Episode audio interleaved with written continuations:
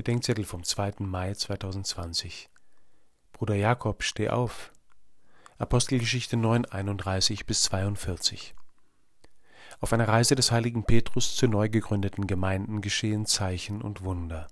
In Lydda wird ein Mann gesund, in Joppe wird eine Jüngerin von den Toten auferweckt, der Petrus zuruft, Tabitha, steh auf.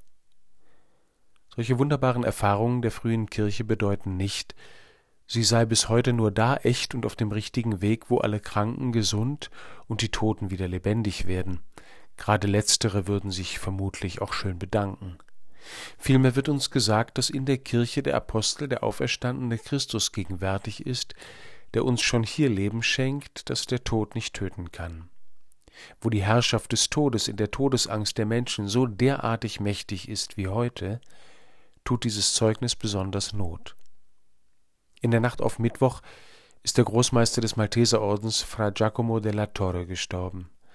Seine unverstellte, geradezu kindliche Liebe zu Gott und den Menschen, besonders zu den Armen und Kranken, hat viele Menschen sehr berührt. Mittwoch früh habe ich über die Auferweckung der Tabitha nachgedacht. Tabitha, steh auf!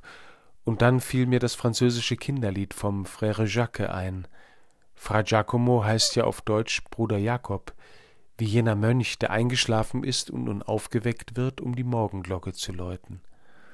Der Ruf des Auferstandenen an den entschlafenen Fra Giacomo mag ähnlich klingen. Schläfst du noch? Läute die Glocken, damit die Schläfrigen in die Liebe Gottes gerufen werden. Auf manchen Bildern des Großmeisters hat seine Güte etwas Verschmitztes, ein Kinderlied als Ruf des Auferstandenen. Das wird ihm gefallen.